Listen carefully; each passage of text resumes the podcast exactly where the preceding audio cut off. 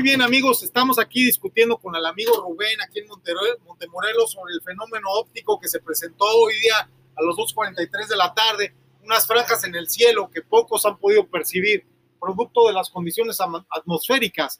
Estamos haciendo una entrevista también al profesor Pearson en vivo desde el observatorio de, de New Jersey y también estamos en contacto con el periodista, el señor Carton, desde Houston, Texas. Rubén, te decía yo al margen de esta entrevista, ya que tú no crees que yo voy a ir a Marte, que no tengo un boleto, porque es lo que estás diciendo de alguna manera, no me crees que yo tengo un boleto pagado por la Organización Internacional Jabad Lubavitch, por el rabino Salman Marcus, por sus hermanos Marcus, que son los, eh, los cantantes hasídicos de A-Day que han ganado Grammys, por su primo, el señor Friedman, que es de la familia Friedman, del del, rabino Friedman, que es el hombre que tiene la casa más cara del mundo, que la vendió en 540 millones de dólares hace poco, ¿verdad? Su casa. Entonces tú no me crees. Igual que el amigo Ramiro que está aquí en su coche y pone la música a todo volumen y le mandamos un saludo. Entonces tú no estás convencido, ¿verdad? De que haya vida inteligente en Marte. Tampoco estás convencido de que yo vaya a ir a Marte, ¿verdad? Mm, pues podría haber una posibilidad, pero no, no estoy convencido. O sea, tú me conoces. Tú me conoces un poquito. ¿Crees que soy un mentiroso? No. ¿Crees que soy mitómano? No. ¿Crees que soy un maniático, un loco, una persona paranoica, un desquiciado, una persona que está mintiendo, que está haciendo un programa de radio, mintiéndole a nuestros radioescuchas? No. Entonces, ¿por qué no me crees que voy a ir a Marte? Porque. Porque no. Bueno, pues estás, estás mal informado y te voy a mandar la copia, te voy a mandar la copia de mi boleto y la copia de la tarjeta platino del rabino Liberson, si me lo autoriza, claro, le tacharemos los números, con la, la, tarjeta con la que se pagó el boleto y la cifra es muy alta, pero una tarjeta American Express platino como la del rabino Liberson aguanta ese cobro y más. Así como el BMW de Rodrigo aguanta 260 kilómetros por hora y más. Y el equipo de sonido aquí del vecino Ramiro aguanta, ¿cuántos decibeles aguanta Ramiro? ¿Cuántos decibeles aguanta tu equipo de sonido? grande de 5500 watts. 5500 watts nomás para que aguantes vara. ¿Y le crees al amigo Ramiro? No, porque no lo conoces, yo sí. Este güey es chingón para los radios, para la pinche chingadera del equipo de sonido. Es un sonidero, es cabrón el Ramiro. Yo lo he visto trabajar. Vienen de Macalen, cabrones, a que les instale sus radios. Nomás para que se los instale. Nomás a eso vienen. El otro día vino un cabrón desde New Jersey. ¿Quién es Ramiro? No, pues él. Vengo a instalar mi radio. No mames, desde New Jersey. No, cabrón, en realidad vengo desde Canadá. Nomás que traigo placas de New Jersey. Le dije, no mames. ¿Me crees esto o no me lo crees? Pues sí. Ah, entonces esto sí me lo crees, ¿verdad? Porque es verdad. O sea, cabrón, este pinche Ramiro le dio cita a Biden, güey, para que le ponga el sonido a la bestia, güey. Pero ahorita no ha tenido tiempo de atender a Biden. Le dijo, saca cita, ¿me lo crees o no me lo crees? No. pues estás bien, güey, porque de hecho así fue, güey. Yo vi la agenda de Ramiro y ahí dice, Biden, 10 de mayo, recordarle su madre. Así dice, güey, su agenda. 10 de mayo, presidente Biden, recordarle su madre y que instale su estéreo. Va a venir acá con el servicio secreto, güey, con la bestia. El Ramiro le va a instalar el equipo de sonido. ¿No me crees? Eh, no, no lo creo. ¿Y no me crees que él instaló el equipo de sonido al armadillo que trae Putin en Moscú? ¿Sabes lo que es un armadillo, no? No. Un armadillo es un vehículo, otro. No, el armadillo es un vehículo todoterreno de cuatro ejes super cabrón, blindado, que es donde se transporta Biden. No, donde se transporta Biden cuando va a Moscú, porque se lo presta Putin. Pero el sonido del armadillo que trae Putin, que se lo presta Biden, que no lo tiene ni Obama, tiene el sonido puesto por Ramiro. ¿Me crees o no me crees? Ah, no, porque no sé quién es Ramiro. Ah, Ramiro es mi vecino, güey. Vive aquí en el Orange Palace, güey. Pues, ¿qué te pasa? Ah, entonces, entonces no lo creo. ¿Por qué no lo crees? Porque vivimos en el Orange Palace, güey, pinche racista, nos estás discriminando no, por ser pobres. No, no, no, no. Racista es una cosa, y que no creas es otra que estás- pero te dije que porque vivía en el Orange Palace, de inmediato ya no me creíste. Si te hubieras dicho, el Ramiro vive en el Caesars Palace en Las Vegas, en la suite del último piso, entonces sí me crees, ¿no? Bueno, posiblemente sí. Ah, entonces eres una persona prejuiciosa. Por eso no crees en los marcianos ni en los extraterrestres.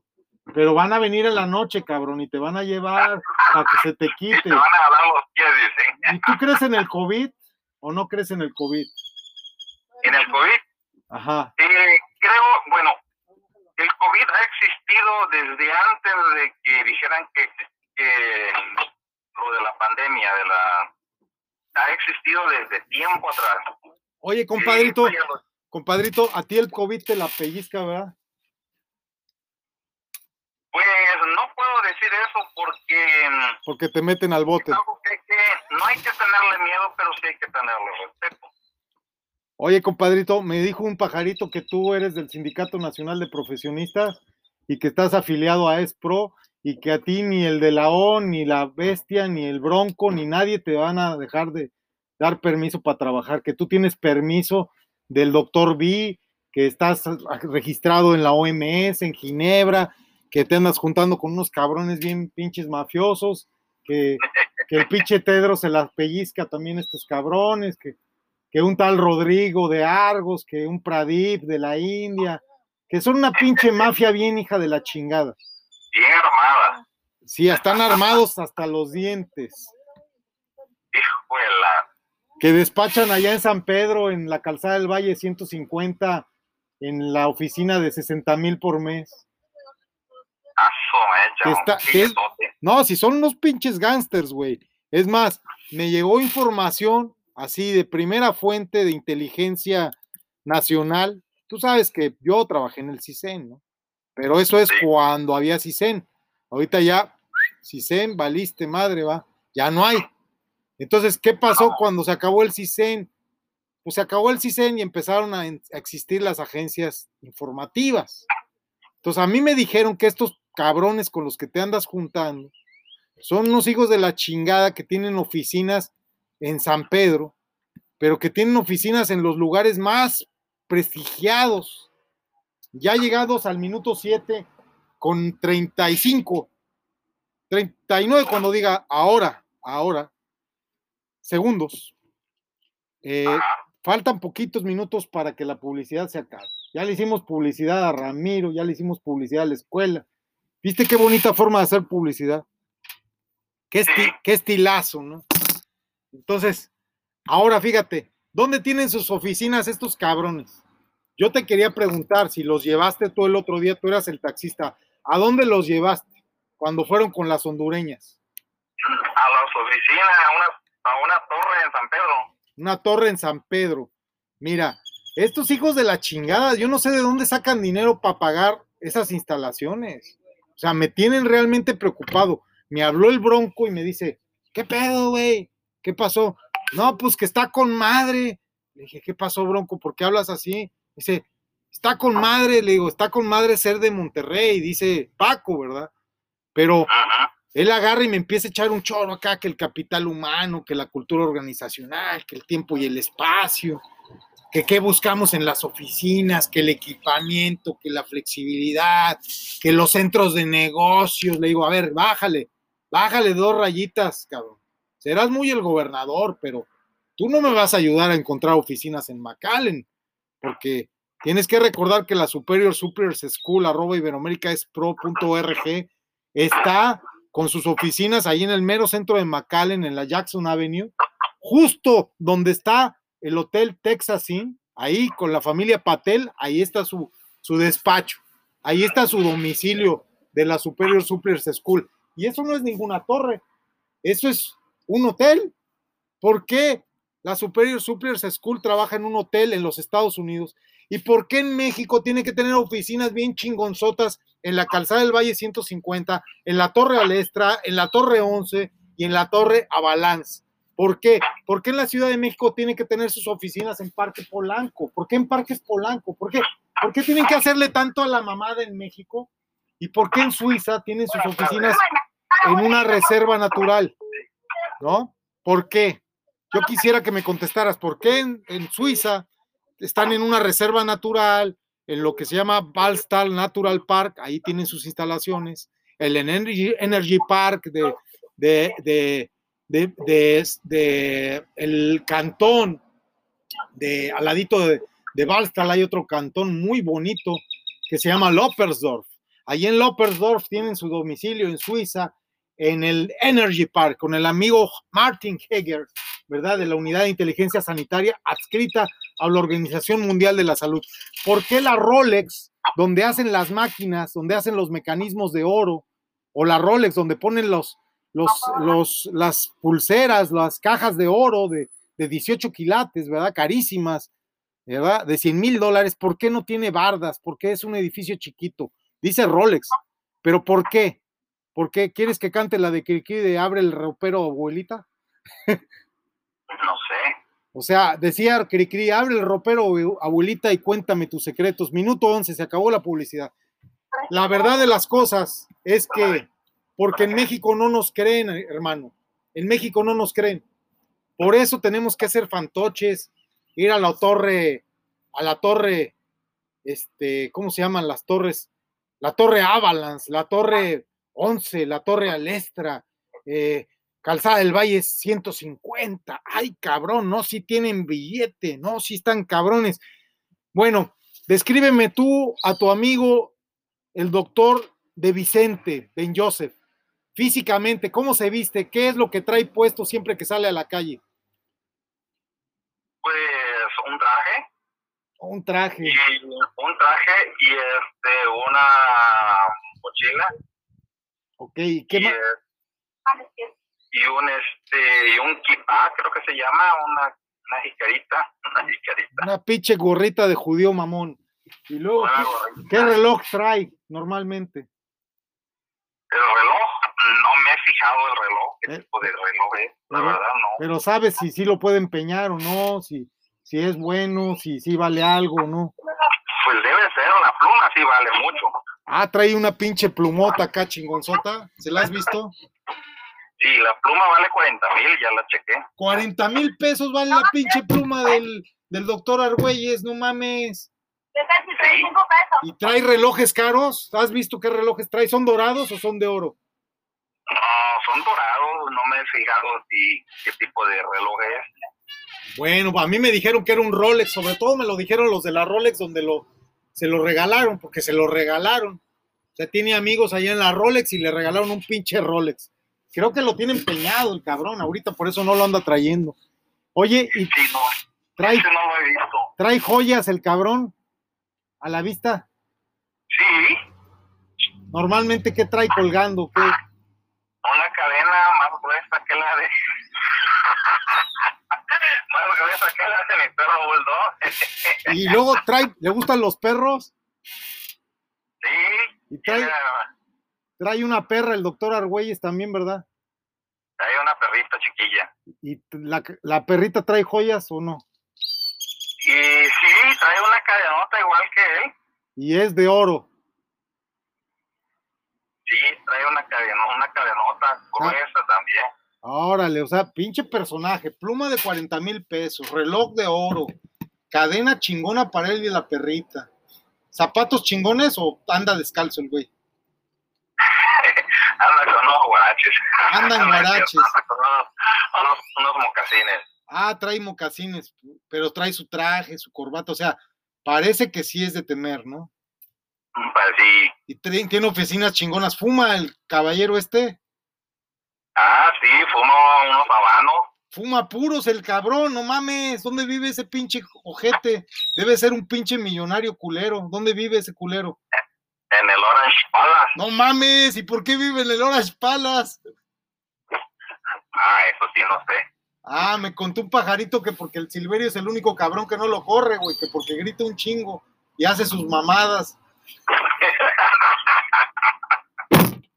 Que ya lo corrieron del Camino Real, del Hotel Casino y de no sé cuántos hoteles más.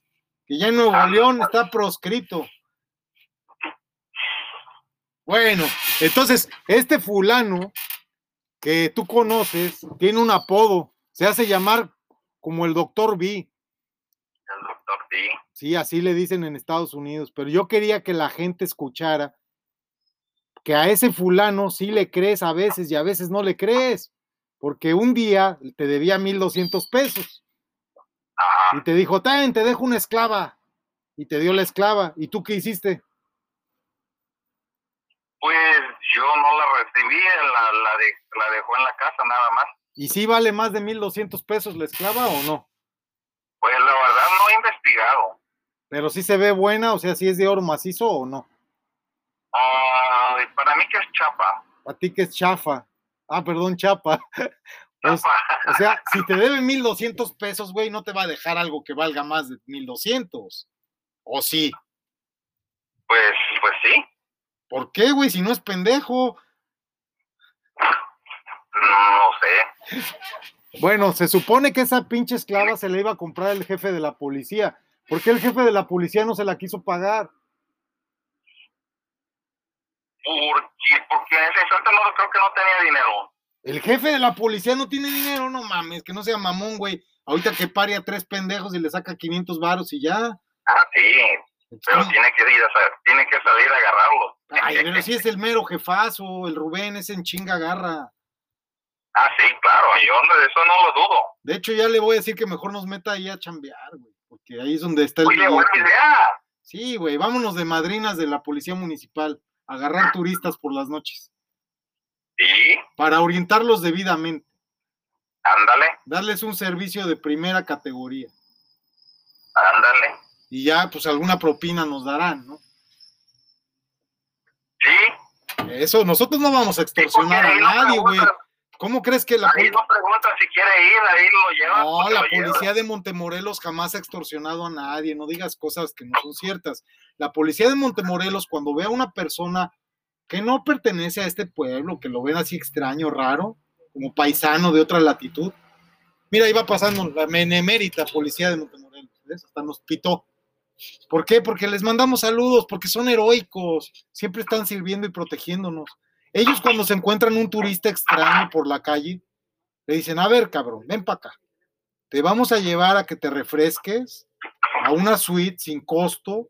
Te vamos a brindar tus alimentos modestos, pero te los vamos a brindar con un lugar para que reflexiones, una cámara de reflexión a la usanza masónica, donde se pueda concentrar el individuo desde la humildad de una celda, ¿verdad? Para que filosofee, para que medite, para que, para que se dé cuenta de dónde es su lugar en la vida, para que ya no esté equivocado y no ande metiéndose en lugares que no le corresponden. Entonces, eso es lo que hace la policía de Montemorelos. Ahora, si tú le dices, no, pues ya medité, no, no necesito eso, necesita ver de buena onda, pues qué chingados estás haciendo aquí, porque no vaya a ser que seas una persona que no quiera meditar, una persona de malas intenciones, entonces identifícate, ¿no? Y a ver qué chingados traes encima, ¿no? Hay que registrarlo y si trae droga después de 28 gramos de mota, pues hay que ponerlo a disposición porque es delito contra la salud.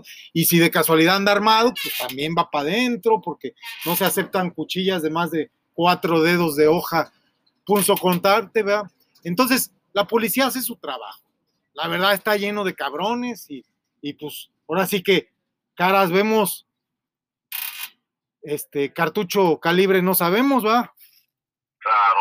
Entonces, ellos están haciendo su chamba y ya vemos ciudadanos que nos para esa policía, nos identificamos, no estamos armados, no traemos droga, no estamos haciendo nada malo, no tenemos ganas de ir a meditar a la celda. Entonces le decimos, Poli, gracias, eres bien buena onda, gracias por estar ayudando a nuestra comunidad. De veras, los, los amo, policías, gracias. Y entonces yo en ese amor tan profundo que siento por las personas que arriesgan su vida cuidándonos, yo de mí, de mí, a mí me nace, yo saco un billete, pues del que traiga de 100, de 200, de 500, a veces, Poli, por favor no te ofendas, toma, para que le compres algo a tus hijos, porque sé que ganas poco, yo soy solidario, pero yo no les doy mordidas, güey, yo les dono dinero, porque hago justicia social, hago sedacá. Pues quería que escucharas esto, porque el fiscal no le crea a los policías de que ellos no son corruptos. Los policías no son corruptos, los corruptos somos nosotros, cabrón, que no queremos ir a meditar a la celda, Pues sí. ¿verdad? Entonces vamos en el minuto 19, ya casi 20, cuando falten 5 es ahora.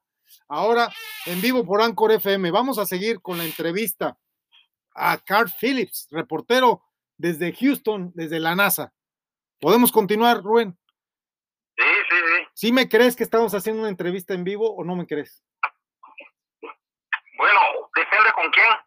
Estamos haciendo una entrevista en vivo, lo demás no importa, lo otro son detalles técnicos. Ah, bueno, una entrevista entre usted y yo, sí. No, es una entrevista en vivo entre tú y yo, Carl Phillips y el doctor que está en el observatorio de New Jersey en 1938, en vivo. ¿Qué te parece? Ah, bueno. Vámonos. Ah, bueno. Puedo asegurarles que las probabilidades de que haya marcianos es de una entre mil. La vida inteligente en Marte es casi improbable, pero es posible. ¿Ok? And yet, how do you account for these gas eruptions occurring on the surface of the planet at regular intervals? No obstante, profesor, ¿cuál es su opinión sobre las erupciones de hoy visibles aquí desde Montemorelos, que son de unas erupciones gaseosas que están ocurriendo en Marte en periodos regulares y también en la superficie del planeta? ¿Cuál es su versión? Dígame. No tengo algún análisis sobre ello aún, nos dicen desde la NASA. By the way, Professor, for the benefit of our listeners, Entiendo, profesor, para una mejor comprensión de nuestros radioescuchas desde Anchor FM en vivo, desde Montemorelos, repitiendo en toda la cadena IMER, Instituto Mexicano de la Radio, el doctor B en vivo. Podría decirnos, también aquí a Montemorelos, por Radio Naranjera, podría decirnos a qué distancia de la Tierra se encuentra Marte, por favor, doctor. how far is Mars from the Earth? Approximately four million miles. A 60 millones de kilómetros aproximadamente, Rubén. ¿Sabías eso? No, no sabía. Y entonces, si sabías que estaba lejos, ¿por qué creías que, que son tan inteligentes como tú que usas un cochecito de gasolina? O sea, los marcianos son más inteligentes de tú que tú, obviamente. No usan coches de gasolina, porque están a 60. ki- ¿A cuánto dijimos? Están lejísimos. ¿Tú crees que van a llegar en tu Nissan? O sea, te estoy preguntando en buena onda. Si son inteligentes los marcianos, ¿tú crees que van a usar un Nissan? O sea, a 60 millones de kilómetros aproximadamente, ¿crees que van a venir en un Suru o en un Versa? no. Entonces, ¿cómo crees que van a ser tan poco inteligentes como para dejarse ver? Bueno, ¿cuál es la evidencia? Porque yo no he tenido evidencia. Ok, perfecto. Mientras yo no tenga evidencia, no, si no hay nada que lo compruebe, entonces no, para mí no existen. Ahorita te lo van a probar, en tu casa te lo probarán más tarde. Espérame un momento. Vamos a preguntarle al profesor Pearson de nuevo. Million miles. Well, that seems a safe enough distance. Bueno, nuestro reportero Carl Phillips se burló de él, le dijo que eso parecía una distancia que ofrece cierta seguridad, ¿no? No van a llegar tan rápido los marcianos, y menos en un Nissan, ¿verdad? Sí. Just a moment, ladies and gentlemen. Someone has just handed Professor Pearson a message. Un momento, este Rubén, por favor, nos están pasando una nota aquí, un cable de la agencia Notimex. Por favor, este, un momento, Carl Phillips desde Houston y profesor Pearson, un momento, por favor, espérenos, ¿sí? Si son tan amables. Porque esto sí es importante porque viene el gobierno federal mexicano. Eh, les recuerdo mientras nos dan el visto bueno, porque acaba de bajar nuestra supervisora, ya sabe mi amigo a quién me refiero. Les recuerdo que estamos hablando con el responsable del Observatorio Astronómico de Princeton, en New Jersey, y con la NASA, con el eh, Carl Phillips, nuestro reportero especial. Eh, necesito que me dé el visto bueno el gobierno federal para dar esta noticia, porque es una nota que están tratando desde lo más alto de, pues eh, quisiera decirles que desde Palacio Nacional, pero en la mañanera no se hizo, pero sí está Jesús Ramírez, director de comunicación social de la presidencia de los Estados Unidos mexicanos, haciendo el análisis de esta nota. Y estamos en directo con esta entrevista, pero continuamos eh, a lo que es sustantivo para México. Un momento, por favor, Rubén, por favor. A ver, me están pasando la nota ya de Notimex autorizada. Eh, Puedo leer el mensaje si gustas. ¿Me, da- ¿Me permites leer esto en vivo, por favor? Sí, Señoras y señores, se trata de una, una noticia que tengo que tomar con toda la seriedad de vida. Tenemos este, un escrito por un telegrama que mandó Andrés Manuel López Obrador hoy día al profesor Pearson remitido por el doctor Gray del Museo de Historia Natural de Nueva York, que les voy a citar a continuación. Esto es muy grave porque Andrés Manuel no lo dijo en la mañanera y lo tenía que decir. Y casi siempre se calla lo que tiene que decir. Aquí dice 9.15 de la noche, hora oficial del este, del día sábado, 17 de abril del 2021. Eh, está fechada en la Casa Blanca, eh, la firma el presidente Biden. Aquí dice, reporte el sismógrafo que registró temblor de intensidad cercana a terremoto dentro del área de radio de 30 kilómetros del distrito capital, Washington, D.C. Ruego se investigue, firmado por Lloyd Gray, jefe del Departamento de Sismografía de los Estados Unidos de América. Ahora sí ya me vas creyendo o todavía no. Ah, Tengo este, No. tengo este documento en membrete oficial con el águila mexicana. El águila como la que le llevamos del escrito aquí a los de Montemorelos. Esa águila que está parada sobre un nopal. Está aquí, yo tengo aquí la carta, te la puedo mandar la foto. Y esta carta viene acompañada de una carta con el escudo de los Estados Unidos, con el águila con las 13 flechas. Eh, ok. voy a, voy a, te la voy a mandar. Ahorita mismo te llega. Te la voy a mandar para que dejes de estar de incrédulo, porque si me crees cuando me pongo las joyas, me fumo el puro de, de 50 pesos y, y las cadenotas, y, pero no me crees cuando te estoy hablando de marcianos. No. Ok, voy a continuar con la entrevista en lo que te mando el documento para que me creas. Professor Pearson, could this occurrence possibly have something to do with the disturbances observed on the planet Mars? Uh, hardly, Miss. Eh, ¿Tiene alguna relación este documento, Rubén, con lo que estamos hablando de la entrevista y de lo que en 1938 sucedió y lo que sucedió ahora con el COVID-19? Pues la relación que yo veo es que si alguien dice algo y corre la voz, la gente lo cree o no lo cree. Le preguntamos al profesor Pearson, por favor, si eres tan amable, Carl. Vamos a la respuesta del profesor Pearson. Phillips, this is probably a meteorite of unusual size, and its arrival at this particular time is merely a coincidence.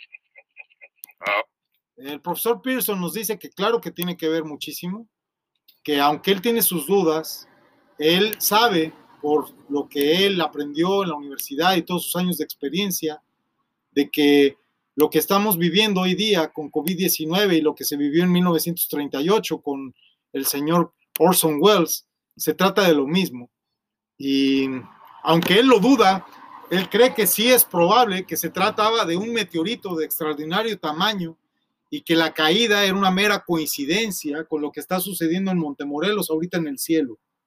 Que si el día de ayer cayeron meteoritos aquí muy cerca, como los que cayeron hace poquito en Tamaulipas, ayer también cayeron bolas de fuego en Tamaulipas, esto cuando el cielo está brumoso y hay humedad, solamente nos genera fenómenos ópticos e ilusiones.